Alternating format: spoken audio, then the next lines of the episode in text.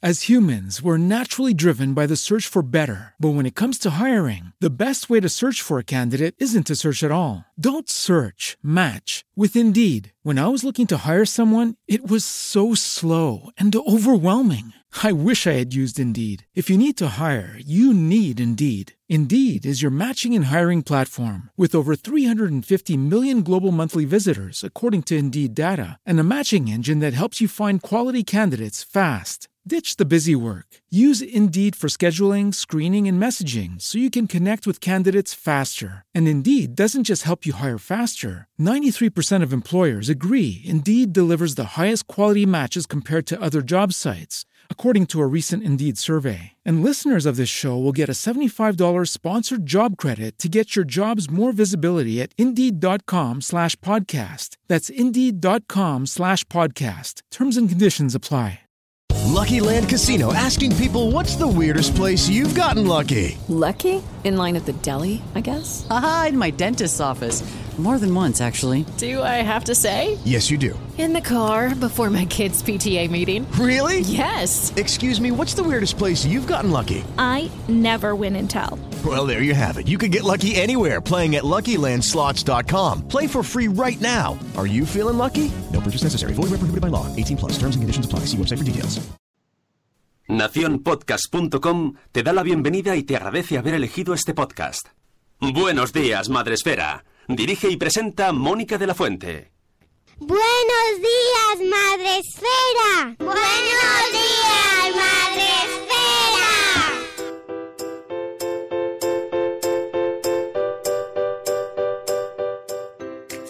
Buenos días, Madre Esfera. Hola amigos, ¿cómo estáis? Hoy es viernes. Une, ¿qué día es hoy? Ah, me echas de menos. Pues mira, es 6 de abril. Hoy es, 6 de abril. esto más uno. ¿No? ¿Está mal? Más uno, porque no me ha dado Pero tiempo. pone 5 de agosto ahí. Se acaba de caer el mes. ni el mes ni el día, ¿vale? No pasará. Esto es por lo de ayer, ¿no? De hacer las manualidades y los hombres y tal, ¿no? no, No, es capaz es- de poner el mes adecuado. Esto. Bueno, yo os lo he dicho siempre, yo suspendía plástica, en serio. Me han aprobado dos veces plástica porque era buen estudiante y me decían, mira, tío, no vas a repetir Por curso. penica, ¿no? por, Pegada. plá- por plástica no vas a repetir curso. Anda, pobrecito. Estaba, estaba plástica y gimnasia. Entonces ahí. Eh, mm, he, ido, he ido a septiembre a recuperar gimnasia. Yo- Yo también. hacer estiramiento. Yo ahí todo solano en el gimnasio haciendo estiramientos que no me salían. Y la rueda, que lo mío no es una rueda. Y me decían, mira, tío, has aprobado. Por, por venir. vete a hacer Solo por venir has aprobado. Bueno, por venir también aprueba hoy nuestra amiga María Zavala de eWomanis. Buenos días, María. ¿Qué tal? ¿Cómo estás? días. Estoy muy bien, de viernes, muy contenta. Qué bien, es viernes. Está guay porque terminamos la semana con invitada, que es está fenomenal, porque nos hace ella el programa. ¡Bien! ya sabéis que María Zavala es autora del blog eWomanish, aunque en Facebook se llama Epaternidad. Así. Porque no me dejan cambiarlo los de Facebook. Con amor, con amor. ¡No! Bueno, no pasa nada, te sale solo. Tengo que decir en tu, en tu descargo que cuando pones Iwomanis en Facebook sale solo de paternidad. Menos mal. No, he probado a cambiarlo un montón de veces, ¿eh? pero yo no sé, la política de Facebook para cambiar los nombres, que parece que tienes que. No lo sé, o sea, es imposible. Y La Pero. política de Facebook. Luego, si tenemos un ratito, podríamos hablar de la política de Facebook, María. Oye, pues Y sí, porque yo no y me he enterado. que no soy anti-Facebook como todo el mundo. ¿eh? Bueno, es que ser anti-Facebook es un poco contradictorio. También te diré. Bueno, hay un punto de postureo, ¿no? Ahora. Claro, exactamente, exactamente. uy, el otro día vi el mayor postureo de estos, dice un podcaster, ya voy doy más pistas. Me voy de Facebook, no sé qué, no sé cuántos. Pero hay un botón que dice guardar copia de seguridad. Y yo, "Bah". Ah, en realidad todos, todos hacemos así un poco como, ¡uh, mira lo que han hecho! Pero mm, si, es, si es que da igual, llámalo Facebook, llámalo Haintrains. O Google, ¿no? Si es que hoy en día todo está así, en ese está conectado y, y- y- y eso implica un esfuerzo por nuestra parte, ¿no? Pero- ¡Ay, qué malos son los de Facebook! Pero si, si vivimos Bueno, bueno, en... Yo creo que ha sido una situación delicada, también es porque les han pillado, porque yo creo que Ah. Comercio con nuestros datos hay en muchas partes. Eh, pero luego el otro día yo hablando con gente, ¿no? O sea, tú imagínate que ahora Zuckerberg, el, el dueño de Facebook, dice que la solución que tienen es que los usuarios de Facebook que quieran que se protejan sus datos al 100% tienen que ser de pago. ¡Anda! No eres de pago, pues tus datos, me, me explico, o sea, Sí, sí. y diríamos sí o diríamos no. O sea, ponemos qué valor damos a los datos y el tema de los datos es un servicio o un derecho. No digo que tengan que cobrarlos, ¿eh? pero que al final todo lo queremos gratis, incluso una protección brutal de nuestra información personal. ¿no? Claro. Entonces, damos por descontado que todo tiene que ser gratis para que una empresa, por más que esté forrada, eh, no haga nada mm, para beneficiarse con la información que nosotros gestionamos, Mm, pero tampoco queremos que alguien invierta dinero a cambio de que nosotros paguemos una parte para que esos datos estén bien protegidos. No digo que hay que pagar, ¿eh? ¡No digo que haya Pero, que pero pagar! esto es, no se dice eso de si no eres no sé qué del producto, tú eres el producto o algo así. Claro. Pues esto, ¿no? Efectivamente, ¿o no? Si, si el producto es gratis, es que el producto Ahí eres tú, es lo que se dice. Eso. Claro, y además, ¿qué hacemos en Facebook? O qué hacemos en redes sociales. No dejamos de hacer, de, de- plantear interacciones, de hablar con gente, de subir cosas de manera voluntaria. Es nuestro comportamiento lo que venden. Al final, ¿qué hacemos? Dejamos de entrar en las redes sociales para que no tengan esa información. O vas que- a pagar para que esa información no se use. Antes era mucho más difícil saber por dónde tiramos cada persona, ¿no? O sea, cuáles son nuestros gustos, nuestras aficiones, nuestras costumbres, nuestras creencias, nuestra filosofía de ver la vida, lo que sea, ¿no? Porque, bueno, a lo mejor había encuestas o cosas así, tú podías no contestar, era mucho más complicado, ahora es mucho más fácil por Facebook y por muchas otras cosas, ¿eh? Claro. Porque, o sea, lo que deben saber también Google o Amazon de nosotros Todo. y todos los proveedores de línea telefónica y de Internet. Y, y- y el otro día me enteré que, claro, es lógico. Y Spotify. Spotify sabe un montón de nosotros. Pero es que es que Spotify está conectado con Facebook. todo, si todo, pero ahí nosotros podemos hacer, permitirlo o no en cierta medida, ¿eh? porque cuando cualquier servicio online nos ofrece la opción de, de iniciar cuenta o de iniciar eh, actividad con nuestra cuenta de Facebook y nosotros lo hacemos, entonces somos los que abrimos esa puerta, ¿eh? porque si, si decimos no, prefiero hacerlo con mi correo electrónico, entonces se lo das a Google si el correo electrónico es de Gmail, o lo haces de otra manera, ¿no? Pero es muy cómodo, pero... Tiene su precio. Sí, ese bueno. ese último punto lo hacemos nosotros. Antes de seguir debatiendo, que ya veis, ya veis, ya tenemos hecho el programa, así es que es fascinante. A mí es que este tema me parece apasionante por, por lo que está suponiendo de evolución humana. Pero antes de seguir con María, vamos a saludar, porque aquí lo primero es saludar, por favor, a nuestra gente del chat que ya están en directo, tanto en Spreaker, vía web o vía app móvil, que espero que hoy vaya mejor. Amigos de Spreaker, que a veces se corta. Y lo digo así con acento italiano. Pero también podéis estar en Facebook Live, que ayer alguien nos descubrió también. Podéis entrar directamente a través de Facebook Live en nuestra página de Madresfera y ahí estamos haciendo el monger, así nosotros moviendo las manitas. Y volvemos a saludar a la gente del chat, a Ichel Cachito a Cachito, a la Maternidad Today, tenemos a Chibi Mundo por eh, Facebook Live, que dice que por ahí sí que no nos hemos cortado. No, Facebook Ah. es lo mejor, es súper bonito. Facebook nos enca- encanta. Que nosotros hemos dicho que somos Estamos que en no Facebook. somos anti-Facebook. Estamos en Facebook Live. Eh, tenemos a la tribu de Laura también, a Eduardo del Hierro desde el trono del Hierro, a Marta Rivas Rius, a Ana Espínola, a Judith en la burbuja. Tenemos a todo el mundo ahí ya preparado. Antonio Poveda, que quiere que le devolvamos el dinero por haber cortado el programa. Nos hemos quedado tus datos, Antonio Poveda. Sabemos dónde vives. Bueno, pues vamos a empezar. Iremos saludando eh, según vaya entrando la gente, como tribu creciendo juntos. ¡Hola! Em, vamos a empezar. Hoy queremos hablar con María. Ya sabéis que cualquier cosa ya habéis visto. Podemos hablar de lo que queramos con ella. No, no. Sí, sí. De cocina, de cocina no, no, seguro que sí, seguro que sí.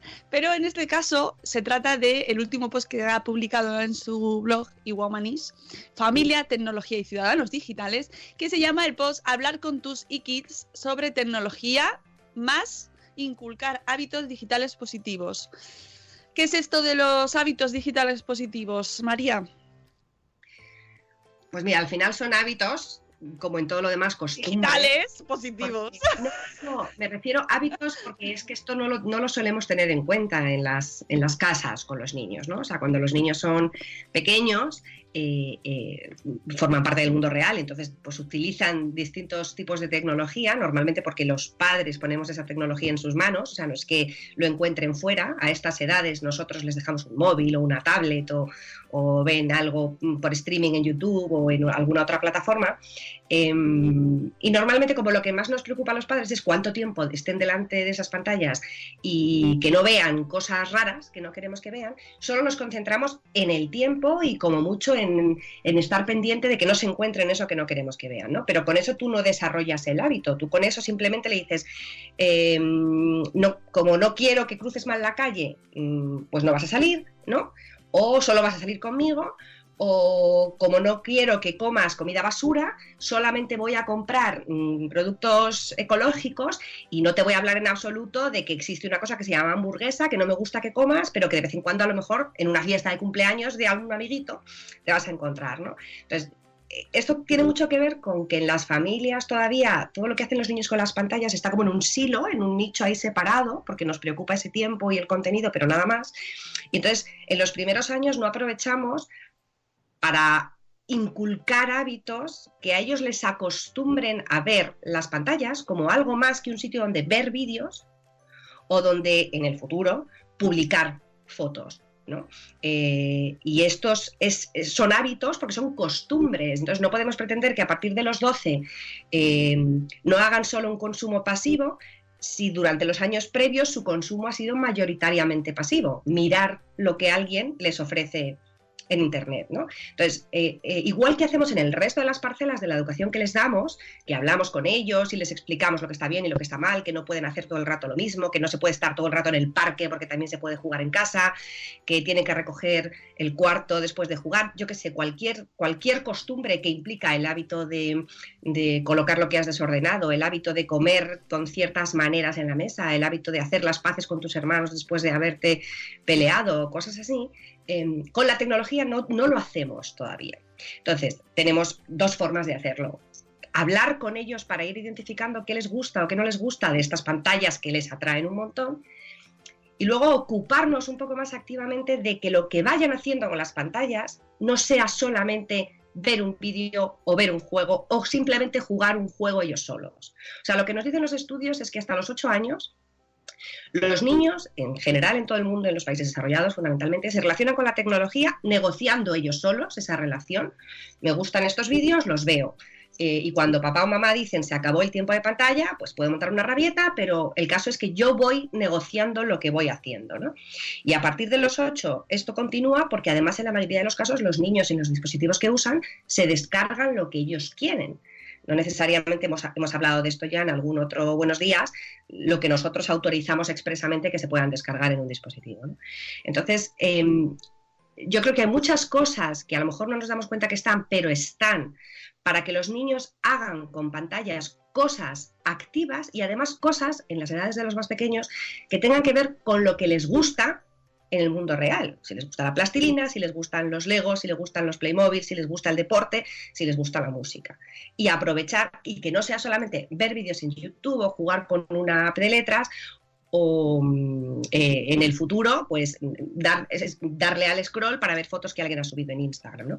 Los hábitos, al final, en el, en el mundo de la tecnología, tienen que ver con que tú participes de forma activa en este mundo digital, no solo mirando, tienen que ver con que vayas aprendiendo poco a poco a autocontrolarte y no estar seis horas mirando la pantalla, salvo excepciones, eh, y tienen que ver con enseñarles a juntar las dos cosas, lo que está dentro de la pantalla y lo que está fuera de la pantalla, eh, como algo que es único y que puede estar en sintonía, no simplemente separado.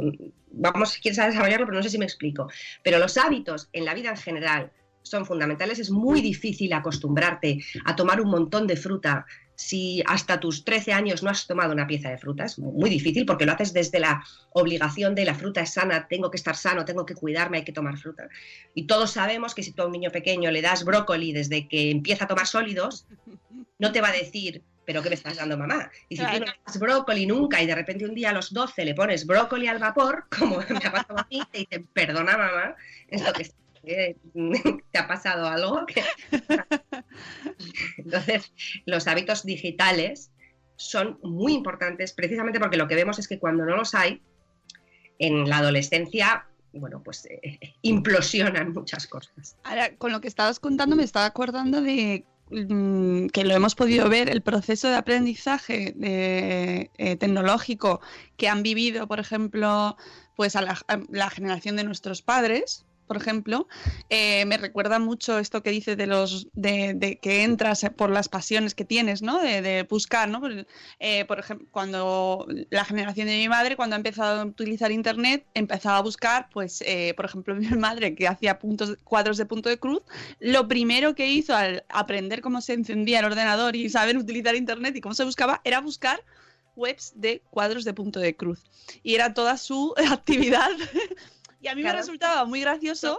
Efectivamente. Pero, pero es el proceso, es el momento que, en el que empiezan a introducirse en Internet y eh, nosotros que ya vivimos un poco más inmersos en eso nos parece como, ¡buah!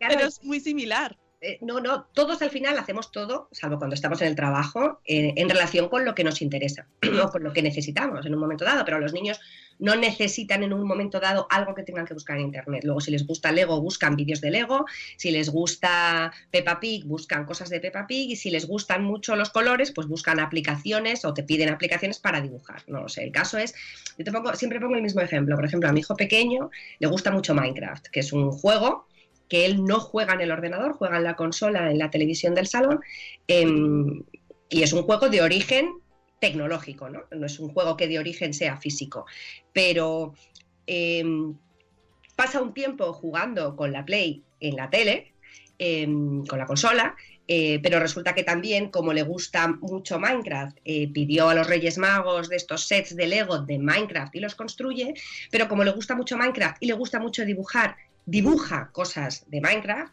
o se construye con otras piezas de Lego otras cosas de Minecraft, o pide un disfraz de algo de Minecraft y entonces luego está jugando en su cuarto disfrazado a que es el de la espada y está jugando físicamente y en el patio del colegio con amigos que les gusta Minecraft juegan a, a ser los distintos personajes. Luego no es una sola una cosa que solo sea Claro. tecnológica, ¿no? O sea, ellos lo, lo, lo plantean en los diferentes planos de su vida, algo que les gusta.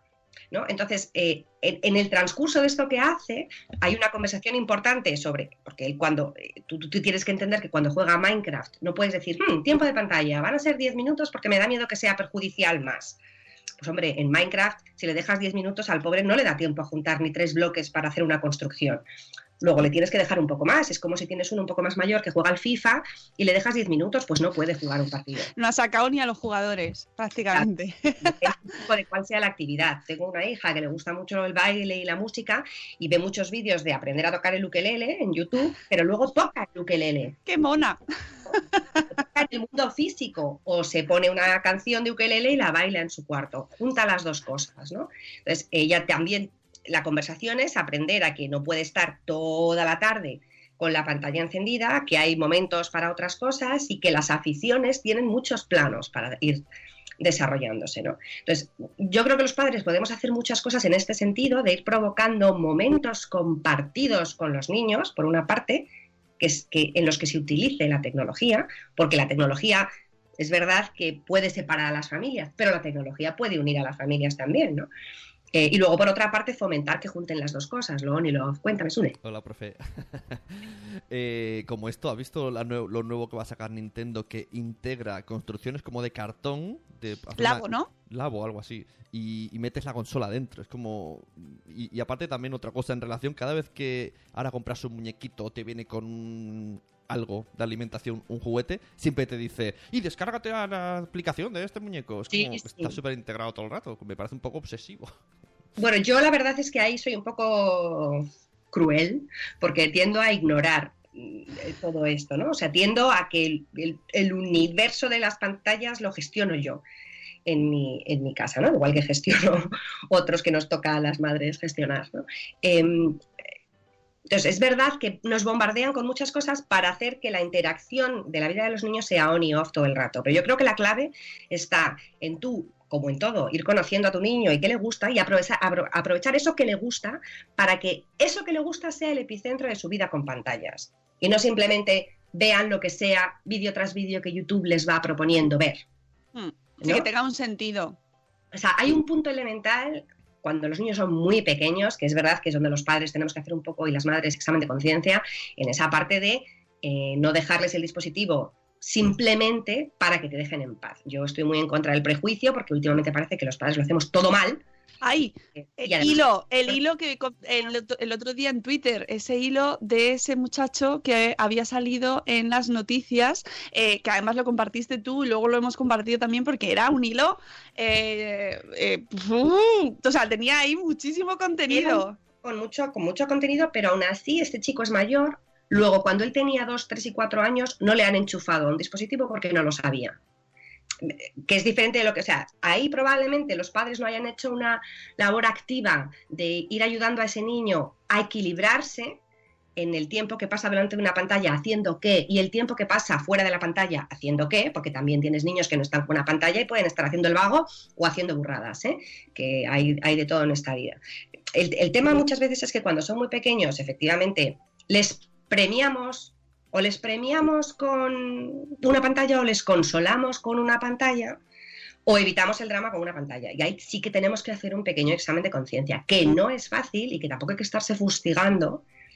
em, pero bueno, hay que hacerlo poco a poco, precisamente porque tú ahí creas un hábito. Si tú el hábito es cada vez que comas te pongo la tablet, pues el niño, su hábito será pantalla, comida, comida, pantalla. Aunque nos pensemos que no, porque en el resto de las parcelas ya sabemos que cuando tú a un niño le das hasta aquí, te coge hasta aquí. Esto lo sabemos. Y en esto igual, creas hábitos. No es el fin del mundo, pero ahí tenemos que hacer un ejercicio de que la pantalla de ese niño sea juego y a ser posible contigo o contigo purulando alrededor, ¿no? Em, yo creo que no es malo que un niño pueda estar media hora jugando con una app que tú has elegido eh, y tú no estés delante porque te estás duchando, como digo yo, o incluso poniéndote crema, y después le digas, oye, ¿a qué has jugado? Y ha, molado, ¿te gusta? ¿Y te gusta este juego más que el otro? O, o cosas así, porque eh, por eso nos dicen en los coles, sin tener en cuenta pantallas, que los niños lean y a ser posible lean con nosotros. ¿No? Porque, porque el caso es, tú lees un poco, yo leo otro poco, tú me lees a mí, creas una experiencia eh, conjunta, ¿no? Yo creo que los momentos que en este post al que tú hacías Es un hilo de, de, de Ta Oscuro, se llama el, el usuario. Claro, él planteaba que, que tampoco le han, le han enseñado a crear su propio equilibrio y que además sus padres pasaron de no intervenimos en esto a Dios mío, mi hijo es adicto a, las, a la tecnología, ¿no? A los videojuegos. Sí, sí, es un hilo muy interesante, os lo he puesto también en el chat. eh, el- os pongo el nombre del usuario y podéis localizar el hilo fácilmente porque lo tiene fijado. Eh, hablando sobre su experiencia eh, con la tecnología, con los padres, él es- ya es mayor, pero bueno, también habla de la manipulación de eh, los medios de comunicación porque él participa en un programa y de todo lo que él dice, al final lo que se, lo que se extrae es lo que le conviene al programa mm, y es ese, ese uso de los padres, ¿no? El mal uso que eh, estamos haciéndolo, porque los padres somos muy malos, María. Yo creo que los padres hacemos lo que podemos en la mayor parte de los casos, siempre con la mejor de las intenciones y el, el tema es que estamos ahora más enjuiciados que nunca y más observados que Sí. nunca. Entonces yo, cuando yo, por ejemplo, hago talleres con los padres, digo, o sea, en primer lugar vamos a dejar los prejuicios fuera y vamos a partir de que aquí siempre se puede volver a empezar, o sea, nunca hay un punto de no retorno, eh, porque además con el tema de la adicción se habla muy libremente en todo esto, eh, hay evidencias científicas de muchos tipos, pero la realidad es que si tenemos niños mm, pequeños, estamos más que a tiempo de hacer diferentes cosas y de implicarnos en esto como estamos implicados en que coman En resto, que coman Sí. bien, en que aprendan a hacer sus deberes porque hay un momento para hacer los deberes y otro momento para jugar. Primero les bañas tú y luego tienen que ir bañándose solos. eh, pero es que con la tecnología tiene que ser igual, porque es que estos niños, no, lo que no podemos hacer es que de repente, a partir de una edad, nos preocupamos y ahí queremos que ellos nos hagan mucho caso. ¿no? Hay que aprovechar, como digo yo, la época en la que somos sus héroes y ser nosotros los que marquemos sus hábitos de pantallas. Y se puede hacer, haciendo preguntas y creando momentos compartidos y tú de alguna manera es que no existe la palabra esta mentor del inglés en español, ¿no? Como de, más que monitorizar y controlar, se trata de ser su mentor o de, de- de guiarles, ¿no? O sea, de, tratar de hacer ese esfuerzo, que yo sé que no, ten- no nos sobra el tiempo a los padres y a las madres para hacer más esfuerzos, em, pero cada uno tiene su parcela de reto y la vamos asumiendo con cierta normalidad poco a poco. Entonces yo creo que aquí tenemos una, una tarea pendiente muy importante. Mm, De hecho, en tu post eh, nos das eh, pistas para esas iniciar esas conversaciones que tú llamas tech talk. ven aquí, hijo, que vamos a tener un tech talk. Vamos, ven aquí. Plan molón por, por- Lo que viene a ser una charleta. Ya me va a dar mi padre la charleta. Mis hijos me llaman sermón. Mis hijos dicen, ya, ya está aquí el sermón de, de la iWomanish, dicen. Y, y- y empiezan, te, te llaman así. Sobre esto sí. Qué- bueno. Está bien, está bien. Bueno, eh, la- empezamos las Tech Talk, eh, nos das a edades entre, entre 7 y 9 años, siempre variando. Habrá niños que sean muy precoces, ¿verdad? Y que con 5 años ya tengan que tener la charla. Claro, yo hago estas separaciones no desde el punto de vista académico ni científico, sino desde el punto de vi- vista propio, porque tengo hijos en esas tres fases, Sí. entonces me resulta más fácil hablar desde mi propia experiencia, ¿no? Si bien es cierto que el tercero sabe misa y, y casi siempre además escucha las conversaciones de los Claro. otros. Se va adelantado. Sí, sí. Entonces empezamos a partir de los 7 aproximadamente y nos das eh, en cada, luego tenemos eh, de 10 a 13 y luego de 13 a 16 y ya después el, el agujero negro profundo. Eh, No, fíjate, porque yo creo que a los 16 se calma todo mucho, ¿eh? O sea, hay un punto, de hecho hay muchos datos que nos dicen que a esa edad hay muchos chicos que ya se han empezado a, can- a cansar de según qué redes sociales y apps, ya empiezan, hay un, hay un, hay un tiempo en el que están también muy concienciados de que se acercan a ese momento de inflexión entre eh, ser pequeños y el cole y el futuro y la universidad o la formación profesional o lo que sea que quieren hacer, se calman mucho las cosas, ¿no? O sea, yo creo que, que el agujero negro es más de 13 a 16 porque es donde es más difícil intervenir y que sirva para algo, porque si es como es un desierto y estás como Me encanta. Lorenzo Arabia viendo a ver cómo lo gestionas. El otro día leía con todo esto de Facebook, de nuevo, si se vuelve a cortar, ya sabemos por qué es. Eh, escuchaba o leía en algún sitio que mm, eh, los jóvenes, precisamente de ese intervalo de edad, Facebook no les preocupa en absoluto, porque lo que usaban más era mm, que con WhatsApp y con Instagram ya lo tenían todo. No necesitaban nada más. Bueno, o sea, es verdad que hay estadísticas que te dicen que se usa mucho Facebook en las últimas fases de la adolescencia, pero eh, efectivamente los niños no, es, los niños no están en Facebook. No, no están. Primero, primero porque estábamos nosotros, e incluso abuelos, Dice, para que dice encontrarse, ¿no? Edu- Eduardo del Hierro dice, se, se- se calman porque están de botellón. Entonces no están, no están. No, están No, están. Bueno, No también os digo están, una Eduardo, cosa, no. os digo una cosa, adolescentes del mundo. Yo a algunos no voy a incluir a todos porque a alguno habrá que no, pero me da un poco de vergüencita que estéis con vuestros amigos y mirando el móvil, mírale a la cara. Pero, pero no se lo digas a los adolescentes, eso lo hacemos nosotros también, amigo. No, pero no, no, no lo hacemos todo el rato. No, todo el rato no, pero lo hacemos muchas personas y, también pero- además ahí, yo es que soy muy no- defensora de los adolescentes. No ¿eh? estoy de acuerdo con eso. Cuando yo he vidas quedadas, hay un momentico que alguien mira, pero en general nos miramos mucho a la cara y hablamos. No estoy de acuerdo. Pero bueno, yo creo que los adolescentes hacen mucho esto, de todos mirando al móvil, pero también hacen otras, otras, otras muchas Hacen cosas. otras cosas, No. Mejor, mejor no me expliques más. No sé si os acordáis, no sé si fue en este post que puse, que compartí una foto que hace varios años fue viral, de un grupo de estudiantes con el profesor a un museo a ver un cuadro de Rembrandt, creo recordar, y la foto era el cuadro detrás y todos los niños dando la espalda al cuadro y mirando a los móviles, ¿no? Eh, y entonces esto lo compartía porque un periodista había, había elaborado un post, o sea, un, un artículo, cuando esta foto se hizo viral, ¿no? En la que decía en respuesta a todos los artículos diciendo que los adolescentes de hoy son ya una causa perdida, ya que tampoco sabíamos si habían ido con el profesor en el marco de una clase de historia del arte y en ese momento estaban, yo qué sé, haciendo un Kahoot con preguntas en las que no podían mirar el cuadro para ver si habían observado los detalles y responder. Que ya sé que es muy benévolo, pero se nos da muy bien el juicio rápido. Se nos da... Encima podemos compartirlo en vivo. eh, Somos muy crueles, es verdad, porque esa foto no teníamos contexto. con los Claro. niños. Es muy importante con los niños, especialmente en la franja de 13 a 16, la conversación de por el hecho de que ahora puedas opinar rápido y fácil, eso no, no significa que tengas que opinar. Mm, es Menos verdad. que tienen un juicio voluble, cambiante y, y- y- Y hormonado. y hormonado también. O sea, te quiero decir, es que ahora es tan fácil compartir tu opinión, pues esto, pues lo otro, lo, lo vemos, lo vemos con los másters, lo vemos Uh. con discusiones entre nueras y suegras. La gente opina, opina que está muy bien.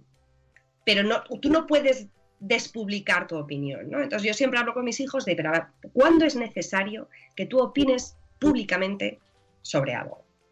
¿No? Después, yo creo que vosotros mismos en Madresfera habéis experimentado muchas veces en las que te sorprendes ante, ante hilos en los que no niños, sino madres se atacan salvajemente, No, no, no, nunca. No, no. ¿no? no. Sí. Bueno, Es un tema- a mí es un tema que me llama muchísimo la atención, porque es, muy, es tan fácil opinar. es muy fácil caer, es una espiral, es una espiral ahí como de... No sé. Fíjate más que el tiempo y más que los contenidos, hay un elemento de autocontrol de decir, a ver, ¿cuándo tengo que vivir como si dijéramos en silencio y cuándo tengo que hablar? Eh, y además eso eh, nos lo tenemos que aplicar todos, casi siempre hay que callarse en general. Yo creo que casi siempre, y volviendo a lo que decía Sune del cara a cara frente a mirarse al móvil, casi siempre hay oportunidades de esa opinión que tú tienes. Sí. Estoy con la suegra o estoy con la nuera, de decírselo a alguien, y ya lo has dicho, y no lo tienes que poner en un sitio en el que lo vaya a ver mucha gente, aunque no tengas seguidores, ¿no? Porque al final, mm, pues las cosas se comparten muy fácilmente, ¿no? Y De- además quedan ahí. Ay, el otro día vi una hecho- charla, vi una charla TED, perdona Mónica, Nada. de una chica, no me acuerdo cómo se llamaba, pero esto lo he explicado en varios sitios ya. La chica decía que si te pasa algo, que no se lo cuentes a Tokiski, que incluso que se lo cuentes a alguien que te va a decir, pues tiene razón la otra persona, porque tú al día siguiente se te ha pasado, tú ya estás olvidado, y luego todo el mundo te lo va a recordar. ¿Qué? ¿Cómo te fue? ¿Qué? ¿Qué te ha dicho? ¿Qué no sé qué? Si lo dices en redes, si lo dices en el trabajo, están todos ahí, y entonces te vuelve otra vez el cabreo que ya te habías olvidado. Entonces como que... Mira, yo creo que uno de los mayores retos que no nos damos cuenta de la educación de nuestros hijos en un mundo tan conectado es educarles para que aprendan, y nosotros también ir aprendiendo por el camino, a convivir con la gente que piensa diferente, sin convertir cada cosa en una discusión. Porque ahora como vivimos todos mucho más conectados, es mucho más fácil que tú te encuentres en la pantalla con algo que dice alguien y estás totalmente en contra y puede que levante tus pasiones. Pero o sea, hay que aprender a seguir con el scroll. Seguir con el scroll. Porque si no, al final te conviertes en un esclavo de tu propia opinión. Y yo creo que no hay nada, en términos generales, más cambiante que muchas de nuestras opiniones. Otra cosa es nuestras creencias o nuestra filosofía, pero muchas opiniones van cambiando a lo largo del tiempo. ¿no? Mm. Es- es- creo que es muy importante que los niños entiendan, igual que es importante que entiendan que hay un momento para todo, y que al principio de sus vidas, en casi todo, yo decido y luego tienen que ir decidiendo ellos, y yo les voy ayudando, eh, no hace falta opinar todo el rato. Y se van a encontrar, pese a que existan algoritmos y filtros burbujas que hacen que nos vayamos acotando y vayamos viendo lo que es más cercano a nosotros, es impepinable que se van a encontrar con gente que opina muy diferente. Mm. Y tú no puedes estar permanentemente eh, peleándote a través de una pantalla, porque hay tanto más de chulo, de divertido, de creativo, de espontáneo y de maravilloso que puedes hacer con una pantalla, incluso ayudar a gente que lo necesita, que, que hay, que, que es que no es la tecla, es que es la persona, o sea, al Claro. final... Oye, en- hablando de esto que acabas de decir, un vídeo que nos ha pasado hace un momentico, Margot, de qué cosas chulas que se pueden hacer con redes sociales. Hay un chico que ha puesto un vídeo en Twitter para que compartamos que hace... eh, Ay, ¿cómo se llama, Mónica? Eh, esta- bueno, Eh, son Prótesis. eh, prótesis para eh, con una impresora 3D. con la impresora Y- 3D hace prótesis Mm. gratis y solamente pide que compartan el vídeo para que la gente se lo pida. O sea, imagínate si puedes hacer cosas chulas con Twitter y no meterte con alguien. Mira, lo voy a poner en el chat también, el vídeo. Yo creo que tenemos ejemplos brutales de cosas buenas que se hacen con la tecnología y de cosas maravillosas que hacen los jóvenes, incluso algunos niños, con la tecnología. Lo que pasa que, como decía Mónica hace un momento, eso no vende muchos titulares. Y los titulares, además, tienen que ser, como le dice ahora, clickbait. O sea, que la gente quiera... Hasta luego, chicos, buen día. Hasta luego, Que Mariana. la, ¡Hasta luego! que la gente quiera hacer clic. Y es más fácil un clic. Lo- Había otro hilo, no sé si lo viste, Mónica, en Twitter. El otro día un padre, a, a tenor de unas noticias que salían, en los medios diciendo en Estados Unidos, ¿no? Dos, dos hermanos, o sea, un hermano mata a su hermana o al revés, ¿no? Eh, por culpa de un videojuego. Ah, sí, el de, cosa. el de la pistola. Sí, y entonces los titulares eran por culpa de un videojuego. Sí. Aparte de que sintácticamente es donde estaba el, el problema, ¿no? Pero Sí. él decía, yo tengo hijos, tengo varias consolas y en mi casa pasan cosas como que se pelean por las consolas, por la vida o por quién se ducha primero, ¿no? Lo que no pasa es que se peguen un tiro porque no hay pistolas, Claro. ¿no? Es que eso. Independientemente de lo que uno opine sobre Claro. las armas, pero, pero el, el caso es que, o sea, tú no puedes simplemente decir porque ven, aparte de que se ac- acaba de salir una nueva evidencia eh, científica al respecto, de que porque se ve un videojuego violento, quien lo ve ya es violento. Tú no puedes generalizar así, ni siquiera con mentes sugestionables como la de los niños, ¿no? Porque hay de todo. Y hay evidencias científicas muy contradictorias, pero la realidad es que el último paso no dependió del videojuego.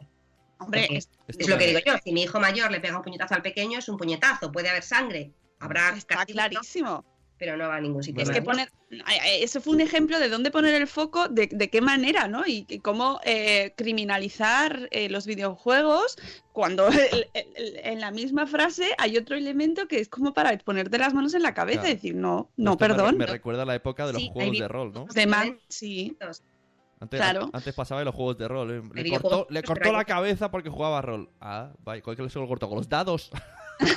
Sí, no, no, es verdad, es, es un fenómeno similar y yo hablé con varios bloggers así jugones y, y más eh, metidos en el mundo de, de, pues eso, de los videojuegos, que está en nuestro mundo, que es que tampoco tienes que estar en el mundo de al lado, que es que está hoy muy integrado y, y claro, y todos nos- no hace falta que juegues para darte cuenta del absurdo de la noticia, ¿no? De- o sea, No Los niños, en otras muchas cosas que hacen, tú les vas explicando qué es ficción y qué es realidad. Y a lo mejor estás viendo una peli y te dice, mamá, ¿se ha muerto de verdad ese señor? claro, Es una película, ¿no? Y no les pones delante a lo mejor del telediario, porque hay veces que los, telediarios son, pues, pues, pues para que no los vean casi ni, ni los adultos, ¿no? Eh, entonces yo creo que también con este mundo hay que ayudarles a que entiendan que es verdad y que es mentira, que es ficción y que es realidad, que es un juego y que está bien y que está mal. Porque no lo sabemos todos, ¿no? O sea, obviamente no es normal que un niño eh, se pase 24 horas metido en un cuarto jugando a un videojuego, pero ese es el final de un camino. Primero ha estado una hora, luego hora y media, luego dos, luego dos y media, luego tres, luego tres y media, luego cuatro, luego ha dejado de comer, luego ha dejado de tener amigos, luego cinco, luego cinco y media. Entonces, en ese proceso, sí, donde, ¿qué ha dicho? Hasta aquí hemos Claro. llegado, mis santos. mm". Oye, vamos a dejarlo ahí un momento porque tenemos un- una intervención de nuestros amigos del laboratorio de la radio con los niños de eh, este colegio gallego tan, tan chulo, Virse da Sela, donde nos hablan de un tema que viene al pelo, que es la adicción al móvil, pero en este caso de los mayores. Muy buenas desde el colegio Virse de Acela. Seguro que mientras nos escucháis estáis echando un ojo al móvil, ¿verdad? Pues que sepáis que vuestros hijos e hijas tienen su opinión particular sobre esta afición. Cuando veo a gente que está con el móvil seguido, me parece que es de mala educación. Cuando en mi casa están con el móvil comiendo, eh, me parece mal porque yo no tengo móvil. Que no se puede andar tanto con el móvil porque em, se estropea la vista y después tienes que andar con gafas y es un rollo andar con el móvil seguido. Muchas veces al hablar de adicción al móvil pensamos en personas jóvenes, pero también muchos mayores destinan horas a este dispositivo. ¿Alguna idea para dejar el móvil de lado? En vez de con el móvil debéis jugar. Yo le diría a una persona que está todo el día con el móvil que saliera afuera, que seguro que ya no recordaría la luz del sol. Pues que pare de, de- de usar el móvil y que salga a jugar fuera con, con algo, con la bicicleta, con la pelota, con el monopatín, con lo que sea. Y es que el móvil puede ser un problema para el que lo usa, pero también para los demás. Así que, muy importante, A las personas que están en el móvil les diría que miren a las personas que les hablan y que dejen el móvil. Les diría a las, a las personas que están enganchadas todo el rato con el móvil, pues les diría que pararan un poco porque una lastiman la vista y otra no, no hacen ejercicio, no, no hacen nada. No me gusta que la gente esté con el móvil porque se hace daño a los ojos. Padres y madres son un ejemplo para los más peques, pero también conviene dejarse aconsejar por ellos. Cuando conduces no uses el móvil porque puedes tener un accidente. Chavalada, si estáis todo el día con el móvil no vais a hacer nada. Ya sabéis, a respirar. Haz caso al mundo real y deja el mundo virtual. ¡Madre! ¡Chavalada! ¿Cómo sabéis que? Oye, muchas gracias a nuestros chicos de Laboratorio de Radio, que ya sabéis que de vez en cuando se pasan por aquí, nos traen las opiniones de los niños, que me encantan. Algunas es que son para enmarcar. ¿no? Que son... Los niños cuentan muchas cosas interesantes. ¿eh? Yo en los talleres con los más pequeños hay una parte en, las que, en la que, que, que hablamos de solucionar problemas y, y, muchos de estos problemas muchas veces es, es que mi madre o mi padre mira tanto al móvil que no me que no me mira a mí, ¿no? O sea, hay una, y cómo solucionarían esto ellos, ¿no? Eh, que es muy interesante. Yo creo que lo que hay que hacer es, en vez de utilizar esto, como pasa muchas veces, como arma arrojadiza, eh, hay que utilizarlo como elemento de reflexión para hacer cosas diferentes. Es decir, en lugar de yo atacar a alguien porque lo hace, eh, en todo caso, dar herramientas para que no lo haga tanto y sobre todo no juzgar, ¿no? Porque yo esto lo he hablado muchas veces que mis hijos me han hecho la famosa pregunta, ah, pero deja el móvil, ¿no? Entonces dices, mira, querida, estoy buscando tu sitio de la fiesta de cumpleaños o tu disfraz de Halloween. Ese querida. o... okay, ¿no? Entonces, sí, a mí también me pasa. A veces digo, oye, perdona, pero es que estoy trabajando en esto un momento, un momento, paz. Mira, hay una cosa que hablo mucho con, mis, con los mayores, con mis hijos, ¿no? que es eh, la, diferencia entre, atención voluntaria y atención involuntaria. En la atención voluntaria tú estás mirando algo, pero estás pensando, o sea, estás desarrollando tu atención porque necesitas entender lo que está pasando delante de ti y la atención involuntaria es mirar, ¿no? O sea, es en el caso de la tecnología, por ejemplo, vídeos y vídeos sin mayor cosa. Es diferente ver un vídeo en el que tampoco tienes que estar especialmente atento que ver algo en lo que tienes que estar atento para ver lo que está pasando. ¿no? Y muchas veces les hago el ejercicio de que piensen si eso que están haciendo en ese momento implica su atención voluntaria o involuntaria. Tú estás viendo un tutorial en YouTube de tocar el ukelele y tocando el ukelele y ahí está tu atención voluntaria trabajando al 100%. Te estás fijando en cómo colocar los dedos, estás eh, practicando, o sea, no es un uso pasivo de la tecnología y una niña mirando YouTube como si fuera medio tonta, ¿no? O sea, hay, hay, eh, ayudarles a que entiendan cuándo están y cuándo están. La gente que nos escucha ha puesto caras. Ha sido buenísimo. Tenéis que ir a YouTube a verlo. Viendo las neuronas y cuándo no las Ha estamos sido la- viendo. la- Ha puesto cara de concentración y no. No, no, está los bien. niños chavaladas, este libro que dice cómo romper con tu móvil, yo no voy a romper nunca con mi móvil porque le quiero mucho. No, no, Pero no, de que nos vez cuando-. De vez en cuando sí que hago cosas de estas de, de ahora te voy a demostrar, querido móvil mío, que puedo estar un rato sin ti porque soy una campeona, ¿no? Y bueno, son pequeños retos. Eh, yo lo que sé, por ejemplo, es que mi hijo mayor que tiene móvil no es nada esclavo de su móvil porque está muy acostumbrado a que su vida con pantallas sea con otros dispositivos y haciendo otras cosas. O sea, tiene móvil y lo usa y WhatsApp y Instagram, pero se, le- se lo, se lo deja olvidado por los sitios y no lo lleva a muchos porque tiene, tiene otras costumbres, y es volver a lo de los hábitos, tiene otros hábitos. Entonces, no está permanentemente viendo, y, y tiene muchos problemas con eso, con los amigos, porque no ve los mensajes de WhatsApp que le llegan más que a lo mejor tres horas después. ¿no? Entonces no contesta, y eso supone otras, otras cosas. Pero eh, es, un ejemplo más de los hábitos, de no solamente voy a ponerme siete episodios de Netflix o 25 vídeos de YouTube o hora y media jugando a un videojuego, que es lo que yo le digo al pequeño, que es los hábitos. Yo te dejo jugar media hora con Minecraft, pero después también tiene que haber una media hora en la que hagas otras cosas. ¿no? O, le, o le ayudo a que él se ponga como una alarma de los 30 minutos que le deje, ¿no? Tiene 8 años, entonces le ayudo a poner la alarma y la alarma le avisa 5 minutos antes para que él sepa que le quedan 5 minutos. Y esto no es un milagro, pero le ayuda a cuando le suena esa alarma, que sabe que se está acabando el tiempo, y le ayuda a ir preparándose para la rabieta que le gustaría montar, pero que sabe que no hay salida. Yo, yo estoy, yo en ese punto, pero en la parte de. En, la revista. La revista aparece. La Justo rabieta hago eso, pero la revista aparece. Pero las rabietas aparecen siempre, incluso en nosotros, solo que hemos cumplido una edad, yo no voy a decir cuál, en la que te controlas un poquito más. O sea, lo que no podemos esperar es que nuestros hijos sepan controlarse, sepan medir sus impulsos o sepan saber cuándo parar o sepan ser súper empáticos, generosos y responsables. Son niños, entonces nos necesitan interviniendo también en esta parte para crear hábitos como comer sano, como hacer deporte, como responsabilizarse de sus estudios o entender que las consecuencias, que los actos tienen, tienen consecuencias. Entonces, esta parte de las pantallas no la podemos tener en un silo, tiene que estar dentro de todo lo demás que hacemos, en términos de normas, en términos de hábitos, en términos de charla, porque en términos de sermones está visto por lo de chavaladas que ya está integrado. No uses el móvil tanto porque es malo para los ojos. No uses el móvil tanto que está muy mal. Y ya me ha chocado el último comentario de vive más el mundo real que el virtual, porque esto no es muy de un niño. El niño no, no, no percibe esa diferencia salvo que se lo estén diciendo ha visto mucho Black Mirror, yo creo que ese, niño. A, mí el del sol, el del sol me ha matado. Que no ven la luz del sol, pero jolín, que no somos vampiros. Bueno, son las 8.01, vamos a, terminar, María, si quieres, con, con, una conclusión principal para todo el mundo que nos está escuchando.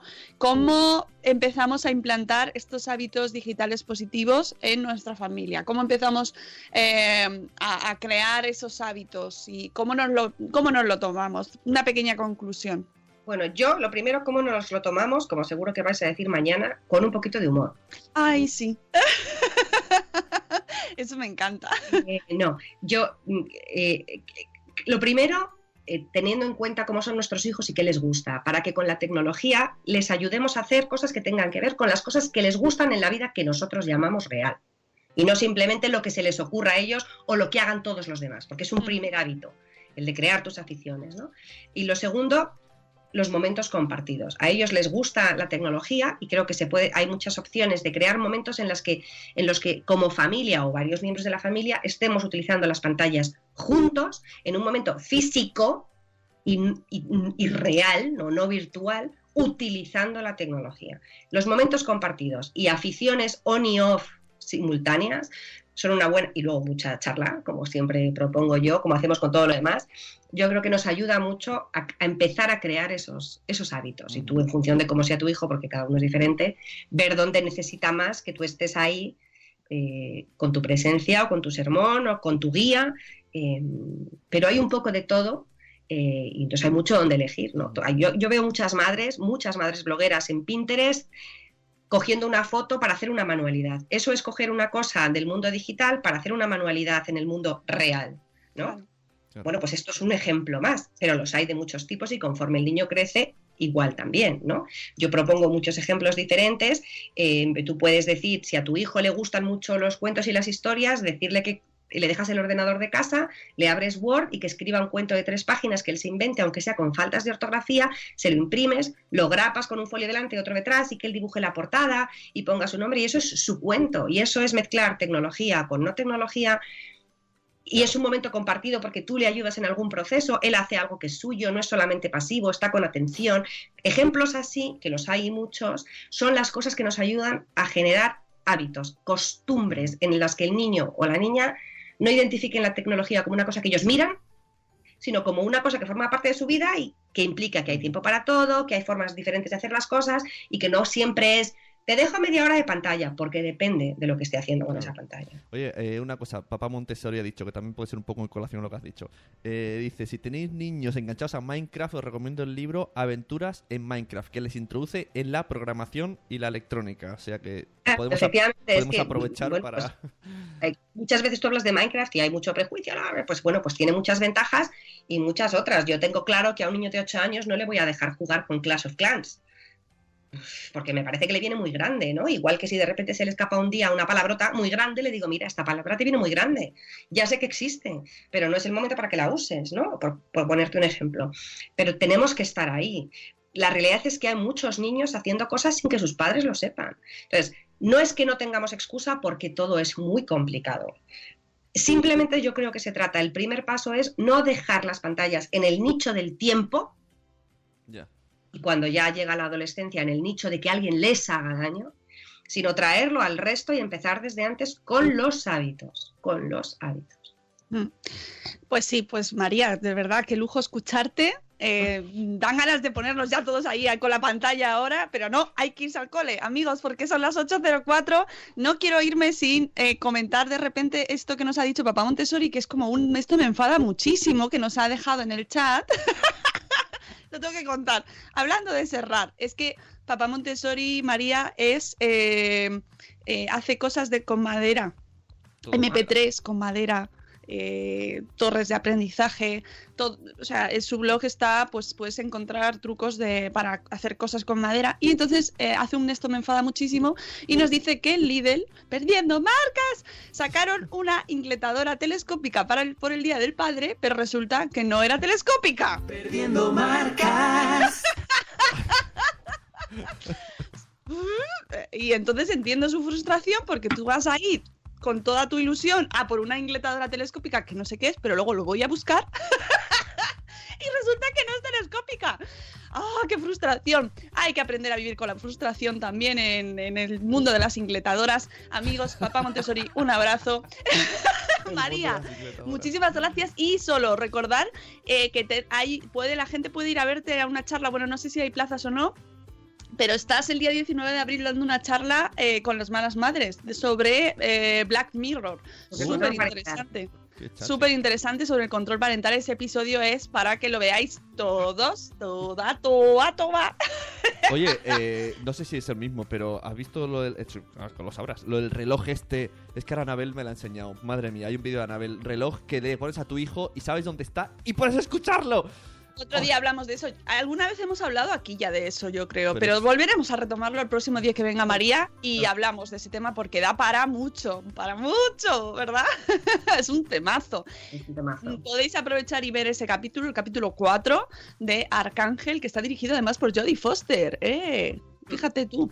A mí no es el que más me ha gustado, eh, tengo que decir. Me- hay otros que me gustan más, pero en nuestro mundillo es muy.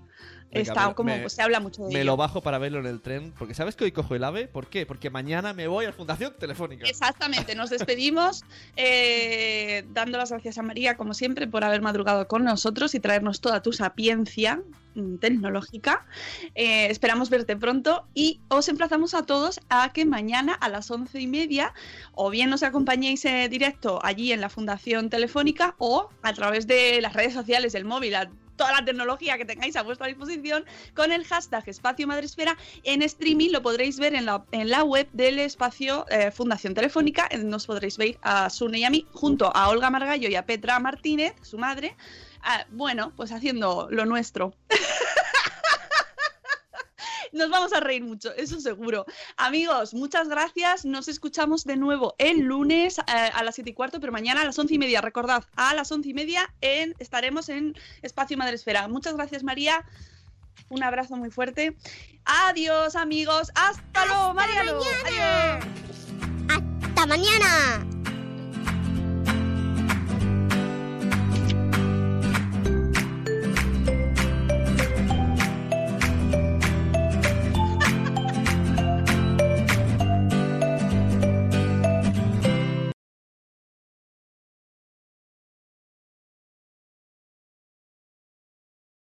As humans, we're naturally driven by the search for better. But when it comes to hiring, the best way to search for a candidate isn't to search at all. Don't search, match with Indeed. When I was looking to hire someone, it was so slow and overwhelming.